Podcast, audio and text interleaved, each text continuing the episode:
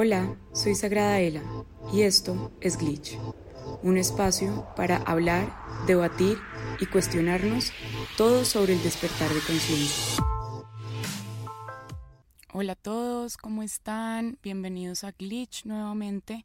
Yo soy Daniela, también conocida como Sagrada Ela, y hoy vamos a hablar sobre la presencia.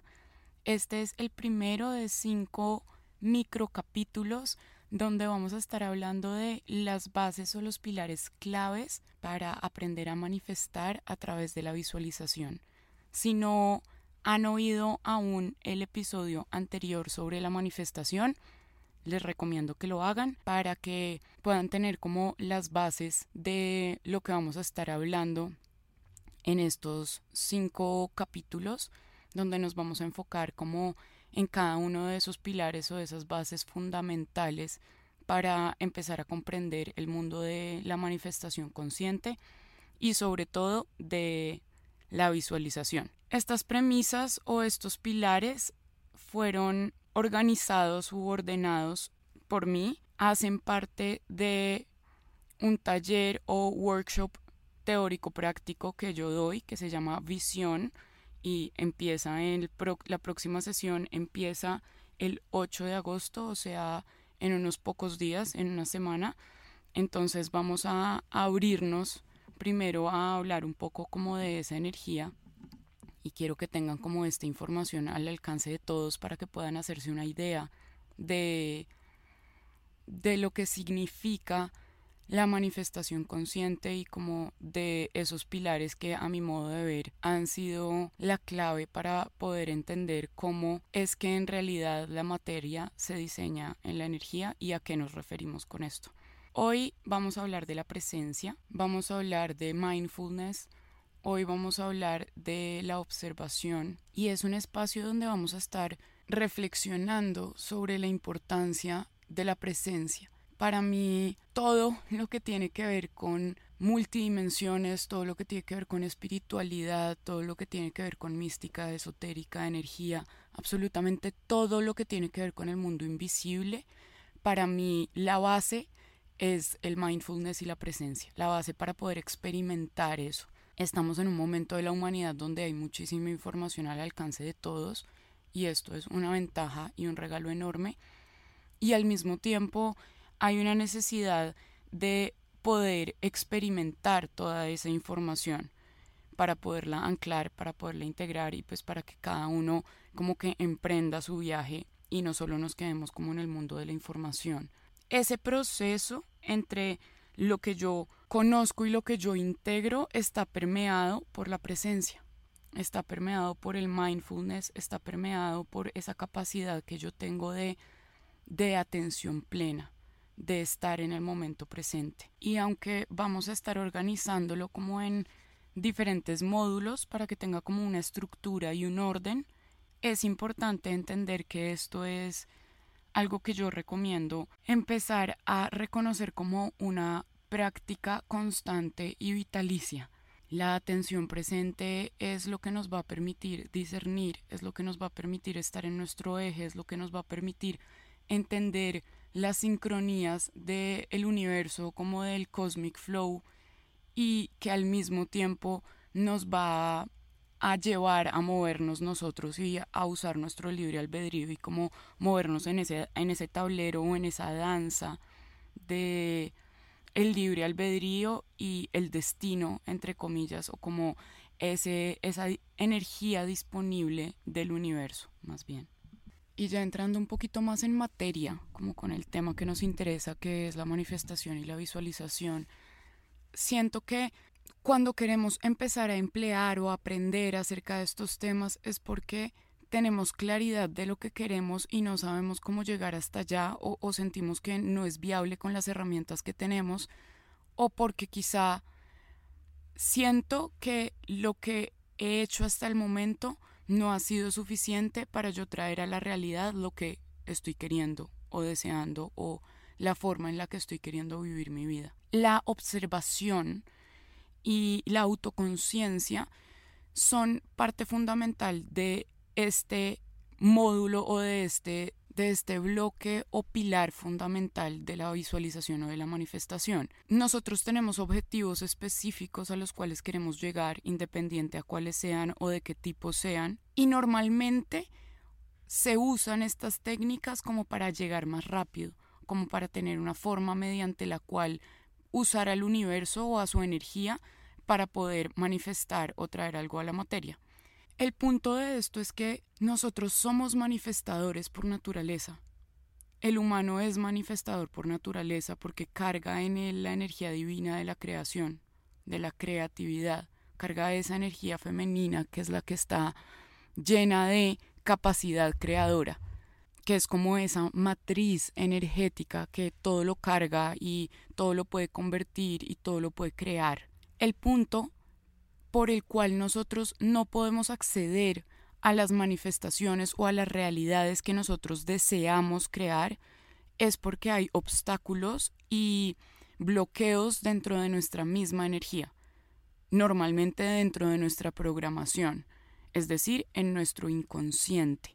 El primer punto o el pilar principal con el que yo abro como a este mundo es la presencia, es la autoobservación, es la autoconciencia y como el autoconocimiento para empezar a comprender de forma objetiva dónde pueden estar esos obstáculos y esos bloqueos que me están alejando distrayendo de esa manifestación que yo quiero traer a la vida. La energía de la aceptación es una de las energías más poderosas e importantes en este proceso porque nos devuelve el flujo energético.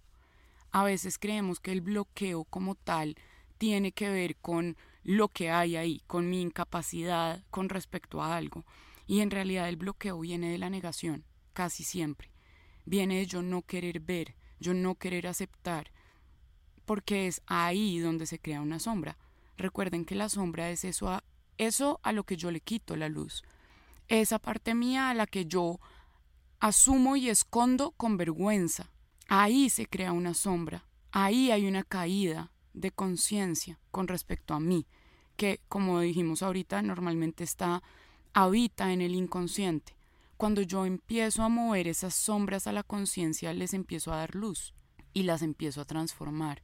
O al menos les quito importancia, les quito poder. En todas las películas de Hollywood, eh, si, las, si les gustan las películas como de terror, yo un tiempo fui muy, muy adicta, digamos, a, a este tipo de contenido porque no sé, me dejaban ver como ciertas cosas que yo veía en este plano, pero pues que nadie creía que fueran reales y entenderlas desde otro lugar, porque recuerden que las películas siempre son programación, programas. Entonces, sí o sí traen información que de una u otra forma así parezca muy ficticia, es real. Que esté distorsionada o que esté velada o que esté como manipulada o que se le carguen como cosas que no son verdad para que se entienda como ficción, eso es otra cosa. Pero bueno, el punto de esto es que en esas películas normalmente, cuando hay un exorcismo, por ejemplo, el sacerdote, porque casi siempre son sacerdotes católicos en, Hollywood los que hacen esto, exige o se concentra un montón en el ritual en encontrar el nombre de la entidad, en saber el nombre de la entidad. Y eso simbólicamente recuerden que todo está en mensajes encriptados, eso simbólicamente significa que en el momento en el que yo conozco el nombre o la identidad de una sombra, puedo expulsarla, puedo exiliarla. No hay forma de que yo pueda exiliar o transformar algo si yo no sé que estoy transformando.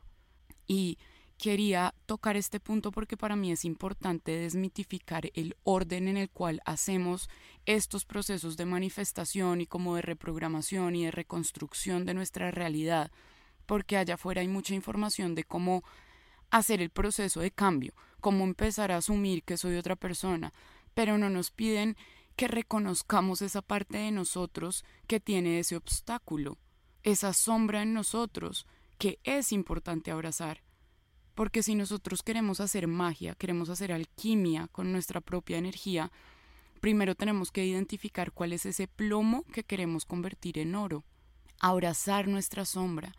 En este punto hay ejercicios de autoobservación como mm, la rueda de la vida, que es uno de los que hacemos dentro del taller que tiene que ver con empezar a calificar de 1 a 10 la satisfacción con respecto a diferentes áreas de mi vida. Y no porque queramos quejarnos o como solamente estar evaluando que tan bien o mal, que eso es un concepto muy subjetivo, está mi vida, sino que me permite observación, me permite saber con claridad dónde yo debo trabajar, dónde yo debo ponerle luz, porque puede que esté queriendo manifestar con muchas ganas una evolución económica, por ejemplo, y esté trabajando mucho en el plano físico para que eso suceda, mucho, mucho, mucho, y físicamente estoy ya casi que desgastado de estar trabajando con mi cuerpo y con mi cerebro físico para que eso se dé, y por X o Y motivo no se está dando de la forma en la que yo quiero o a la velocidad que yo quiero. Cuando eso sucede, es muy factible que el bloqueo no esté en tu ámbito económico, que haya un bloqueo emocional, que haya un bloqueo con respecto a mi amor propio, con respecto a la generosidad, con hay un montón de creencias limitantes que no tienen que ver necesariamente con qué tanto me muevo yo en el plano físico o qué tanto miedo, nuevamente entre comillas, le tengo yo al dinero, sino que tienen que ver con otros aspectos de mi vida que quizá en este momento no estoy viendo como abundantes, me están haciendo dudar de mi capacidad creadora y de mi merecimiento. Y es por eso que estoy manifestando bloqueos en otras áreas de mi vida. Recuerden que somos energía, somos energías multidimensionales, eso quiere decir que tenemos muchas caras mediante las cuales nos podemos ver. Una dimensión emocional, una dimensión mental, una dimensión física, una dimensión espiritual. Somos multidimensionales y aprender a reconocernos de esta forma, tener presencia, aceptación, observación, es importante. Muchas veces quizá no será cómodo, tal vez, pero un ser fuerte de mente y fuerte de espíritu es capaz de crear su propia realidad. Somos nosotros los, los héroes, los guerreros que, que enfrentan y se embarcan en un viaje para poder cristalizar o adaptar esas virtudes que les van a permitir llegar donde ellos desean llegar. La manifestación no solamente es un proceso de desear y adquirir. Eso tiene todo un, y lo vamos a estar viendo y lo vamos a estar hablando, pero tiene todo un aprendizaje y una alquimia interior para yo, para que ese mago sea capaz de sostener su creación. Porque eso sucede también un montón, que nos enseñan a manifestar cosas muy específicas, muy materiales. No sabemos cómo sostener eso. Entonces, sí, ya, ya estoy bien con mi amor propio, pero algo sucede y vuelvo otra vez a caer igual o peor que antes. Porque no sé cómo sellar esa frecuencia, no sé cómo sostenerme en esa frecuencia. Y si estoy haciendo un mal uso de las leyes universales y en este caso de las leyes de la manifestación, tales como la ley de la asunción, que es eh, ese momento donde yo asumo que soy eso que quiero ser, si me paro en esa posición y digamos que encarno esa persona que quiero ser, que estoy esperando hacer, que busco convertirme, si yo no he trabajado con mis sombras, se va a ampliar mi sombra desde ahí voy a estar fingiendo. Y me lo puedo repetir todos los días, pero voy a estar fingiendo y en mi energía se siente, se siente esa incoherencia y no incoherencia porque incoherencia no es algo malo, no es una persona mala, no nos está engañando, no eh, muchas veces es inconsciente, pero sigue siendo incoherencia energética. Hay algo que no está haciendo coherencia del todo, hay algo que estás intentando presionar hasta que se desaparezca y la sombra no funciona de esa forma. De hecho, se hace cada vez más grande y se nos empieza a hacer cada vez más difícil de identificar cuando la mezclamos de esa forma con nuestra identidad. La presencia es importante para que podamos observarnos, para que podamos usar el libre albedrío. Es, un, es una energía que en primera instancia puede sentirse muy masculina porque nos nos lleva al orden, nos lleva a la estructura, nos dice como, ah, ah, tú quieres ignorar esto, ven, siéntate y lo vamos a observar. Es como ese padre en, figuras de arquetipos como energéticos, no estamos hablando de un ídolo, ni de una persona, ni de una entidad, el que sienta al niño y le dice, a ver, sí puedes comer esto, pero después de comer lo otro. Sí podemos hacer esto, pero si primero hacemos esto. Nos da orden, nos da estructura, nos sienta para que nosotros podamos ver y observar qué de nosotros queremos transformar. Cuáles son esos ámbitos en mi vida que requieren que yo les ponga luz, que están obstaculizando el proceso de evolución que yo quiero llevar con mi manifestación, con mi propia vida, porque somos seres que constantemente están manifestando, no importa desde qué lugar emocional, no importa si es desde la conciencia o desde la inconsciencia, siempre estamos creando realidades. A eso vinimos a la Tierra, a polarizarnos, a elegir y a aprender y volvernos maestros de la energía. Yo no me vuelvo un maestro de la energía a partir de la materia. Si yo no trabajo, trabajo, trabajo, trabajo, trabajo y después ya me vuelvo maestro de la energía. No, yo me vuelvo maestro de la energía y así me vuelvo maestro de la materia.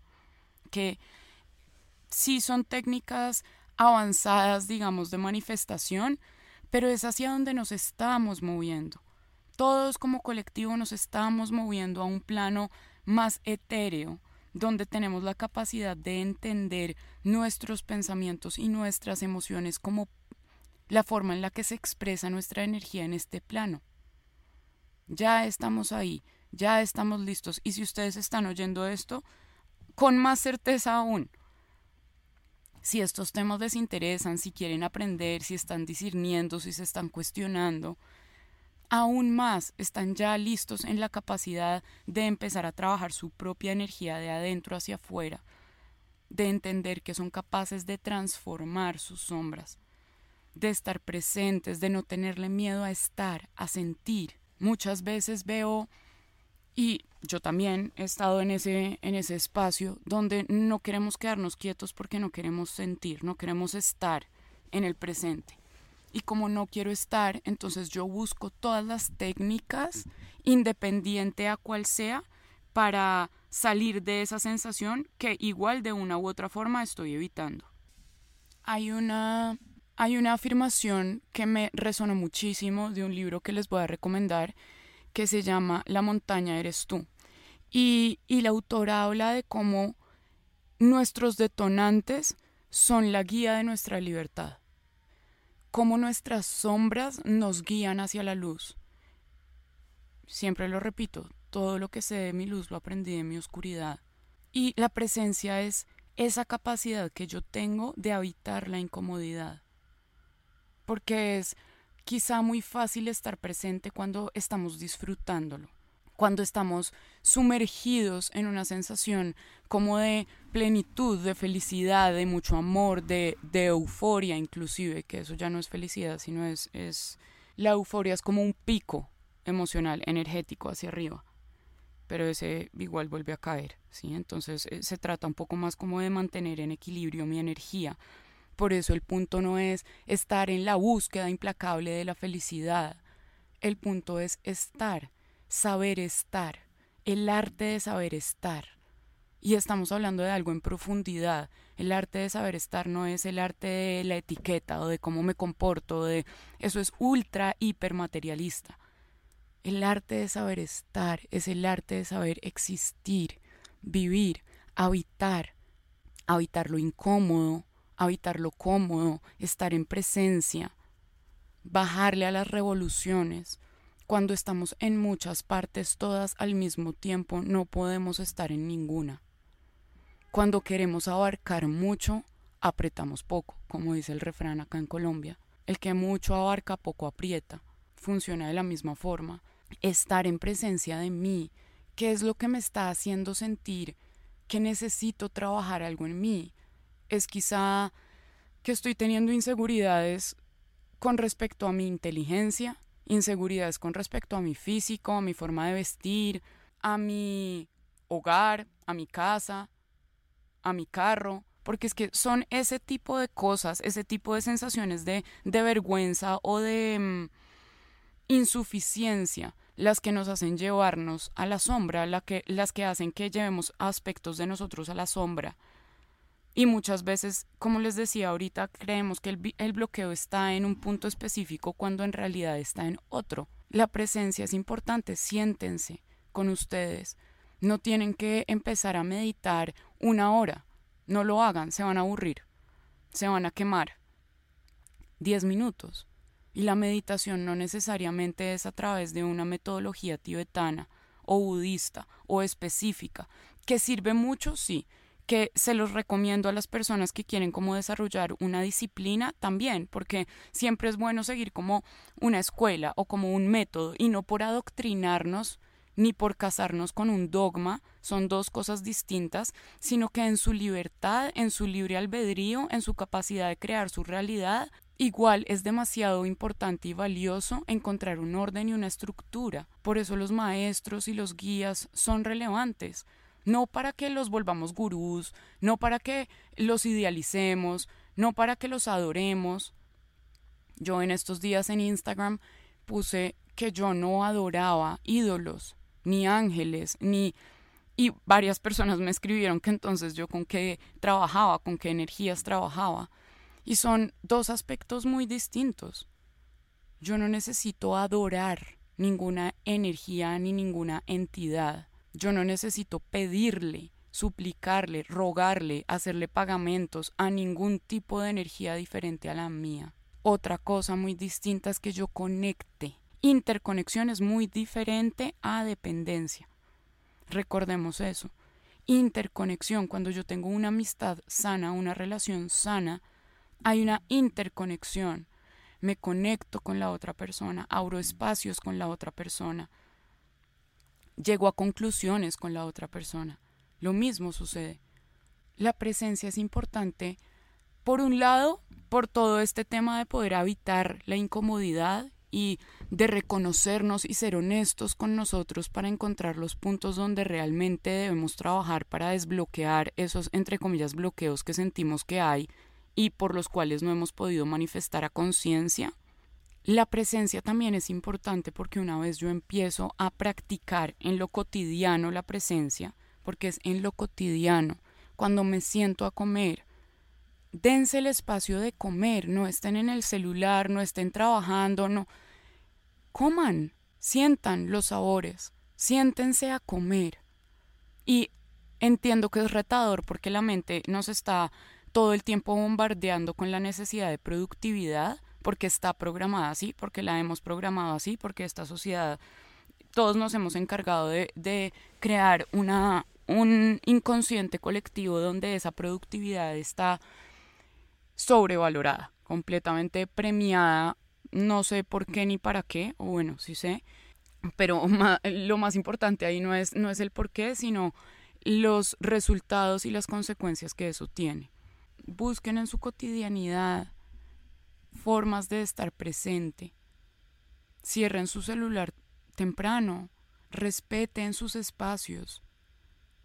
Y si por algún motivo hay cosas que no son de su elección en este momento, manténganse presentes en eso que están haciendo. Hay, hay prácticas muy lindas como en todas las artes marciales y como en todas estas escuelas de aprendices y maestros donde normalmente al aprendiz al principio y en películas como Karate Kid y como ese tipo de películas lo vemos un montón y es como el alumno llega con, con mucha hambre de ya ser maestro, que siento que es lo que nos pasa muchísimo, sobre todo en el mundo occidental, mucha hambre de ya tener la maestría de algo. Y el maestro siempre empieza poniéndole al alumno funciones o ejercicios muy mundanos, que, a los ojos de, del alumno son muy mundanos. No sé, lavar la ropa, barrer, organizar la cocina. Y en un principio el alumno siempre cree que estos ejercicios son como un castigo, como una forma de, de decirle que no va a ser capaz, como una forma de probarlo, de testearlo. En realidad, estos ejercicios se ponen porque le regalan presencia a las personas. las cosas mundanas, las cosas automáticas que, podemos hacer casi que eh, sin estar pensando en eso, sino de forma más automática, nos, nos llevan a un estado de meditación activa, nos, nos ingresan a un estado de, de flujo con el universo.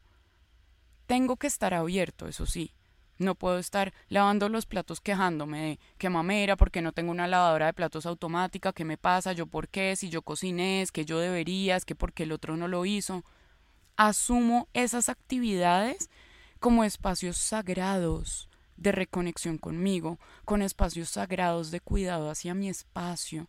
Y yo sé que esto suena como muy zen y muy oriental, pero como les decía, para mí la visualización y la manifestación no son una clase de tres días, no son una certificación, son una forma de vida, son una filosofía de vida, donde a veces, claro, vamos tan rápido que se nos van a olvidar cosas y vamos a volver a caer como en el mundo físico y después volvemos y nos levantamos al mundo más consciente y volvemos a bajar y volvemos a subir, que es como, como está diseñado el, el mecanismo, pues el formato evolutivo.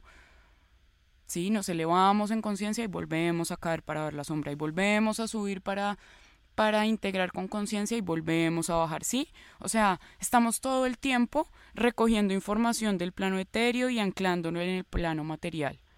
Eso es lo que hace el ser multidimensional, eso es lo que hace el ser realmente espiritual, que está entendiendo y haciéndose mago de su propia energía, alquimista de su propia energía. Y cuando yo lavo los platos y me empieza a dar desespero y ya quiero terminar, observación. Ah, ok, me falta paciencia. Esa es la virtud que necesito trabajar ahora. Esa, esa es la siguiente lección. Gracias, maestro de vida, que es sentarme a lavar los platos. Gracias, maestría, que me permite en la cotidianidad reconocer mi ser espiritual se nos olvida tanto por momentos que a este mundo no vinimos a alimentar el sistema capitalista, que no vinimos a nacer, a trabajar, a... no vinimos a eso. Que, que estamos acá y funciona de esa manera, sí. Que hay que aprenderlo a surfear también. Que hay que disfrutarlo, por supuesto. Pero cuando vamos a lo elemental y lo fundamental, que no se nos olvide que ese nunca ha sido el objetivo. Entonces aprender a manifestar en tres pasos y ganar un millón de dólares cerrando ventas con de forma meditando. Son técnicas hipermaterialistas nuevamente. Yo no les estoy diciendo que los rituales como de, de cosas no funcionen, mueven energía de la misma forma. El punto acá es cómo yo sostengo eso, cómo yo masterizo eso, cómo yo me desligo de la materia para poder crear yo mi realidad, yo con mi propia energía, porque yo soy Dios.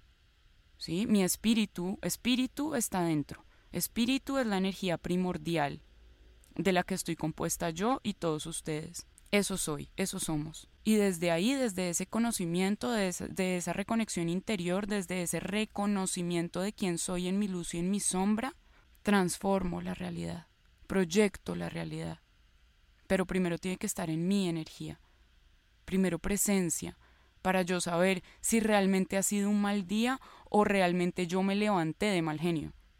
Y he sido el yo el que ha respondido mal, el que todo le da rabia, el que el taco le parece tenaz, el que el trancón no se lo aguanta, el que mi casa está muy sucia, el que, el que se está quejando constantemente y desde ahí está viendo su mundo. Observación. Yo no estoy negando la posibilidad de que estén sucediendo cosas que nos estén retando a niveles que no sabemos cómo manejarlo. Lo comprendo. Creo que todos hemos estado ahí. Por eso, este espacio de la presencia y esta invitación a empezar a anclar prácticas de mindfulness y de presencia en nuestra cotidianidad es para mí el fundamento principal de muchísimas técnicas de manipulación o de creación de mi propia realidad, de adentro hacia afuera, sin involucrar a otros, sin depender de otras cosas o de otras personas. Y ya en esta semana, en otros capítulos, hablaremos de, de ese balance entre dejarme guiar por las sincronicidades universales y la energía disponible y el libre albedrío de yo salir a accionar lo vamos a hablar porque es una danza entre los dos. Es, un, es una danza entre dejarme llevar y actuar, entre dejarme sostener y dirigir. Energía femenina, energía masculina. Es una danza. Todo el tiempo estamos danzando. Todo el tiempo. Así subimos la energía del chakra raíz a la energía del chakra corona. Así elevamos nuestra energía de forma armoniosa para poder liderarla, reconocerla. Presencia para saber de dónde viene esta incomodidad. ¿Viene de mi mente? ¿Es mi mente la que me está repitiendo pensamientos intrusivos? ¿O son mis emociones? ¿O es acá abajo? ¿Dónde lo estoy sintiendo? ¿Dónde se siente? ¿Cómo está mi cuerpo por estos días? ¿Estoy encerrada en cajas psicológicas? ¿Estoy encerrada en mi mente psicológica, en mi mente racional, en la de este plano humana? ¿O son mis emociones, son mis aguas emocionales las que no me dejan estar en equilibrio? las que me hacen pasar de una euforia a una depresión, a una ansiedad, a una euforia otra vez y así. Es mi energía femenina la que está en desequilibrio. ¿Cómo estoy? Y para esto, hermoso si quieren aprender y leer más y todo, pero no necesitan saberse todos los libros y todos los chakras y no todo el mundo necesita saber absolutamente todo de todo. Siéntanse a ustedes primero Identifíquense a ustedes. No hay mejor lector del mapa de quienes son ustedes que ustedes mismos. No existe. Habemos personas que les podemos brindar información, que podemos prestarles nuestros ojos para que se reflejen y para darles una visión, digamos, diferente. Pero siempre los que mejor van a saber son ustedes mismos. Por eso desarrollar la presencia es imprescindible para desarrollar discernimiento. Para mí esta información fue clave recibirla. Duré muchos años de mi vida luchando entre mi mente y mis emociones. Mucho tiempo batallando entre el cerebro y el corazón. Muchísimo rato. Y opté por parar, sentir y reconocer la importancia de la autoobservación y de la presencia para todo.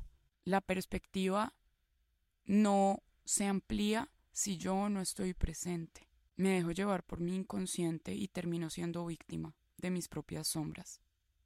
Y eso, eso es lo que no queremos.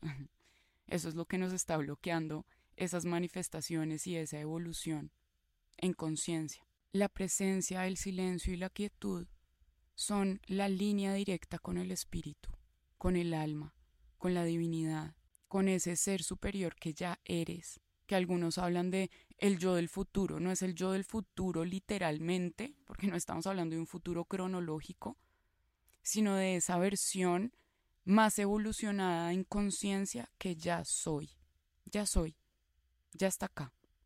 Tengo es que acceder a ella, tengo que hablar con ella más seguido. Y para eso presencia, para eso silencio, para eso quietud, para eso observación. Bueno, hasta acá va esta capsulita Estoy muy emocionada de todo lo que se nos viene en visión y yo espero que, que esta información les sirva a ustedes para ir comprendiendo cómo funciona este tema de la manifestación. Ustedes son maestros de su propia energía. El estar oyendo esta información ya le trae a su cerebro conceptos que son importantes para que él pueda traducir la energía. Si no tiene los conceptos, no puede traducirla, se le queda en el plano muy etérico muy de las emociones, no sabe cómo ponerlo en palabras. Entonces solo esta conversación ya nos ayuda a que nuestra energía femenina y masculina se, se balanceen un poquito y como que dancen un poquito y puedan comprenderse mejor. Los amo, muchísimas gracias por estar acá, qué delicia tener este espacio nuevamente con ustedes y nos vemos mañana para otra base fundamental de la visualización eh, recuerden que las inscripciones de visión están abiertas todavía, se cierran en unos días, así que es una oportunidad preciosa para poder empezar a integrar y a recordar de qué se trata todo esto. Todo esto ya ustedes lo saben. Yo solo hago eh, las veces de, de recordar, nada más, de poner a la luz cosas que, que ustedes ya saben, porque son poderosos creadores. Son seres muy poderosos, muy grandes, mucho más de lo que cualquiera creería. Gracias Los amo. Si te gustó este capítulo, no olvides darle like y compartir. Nos vemos la otra semana aquí en Glitch.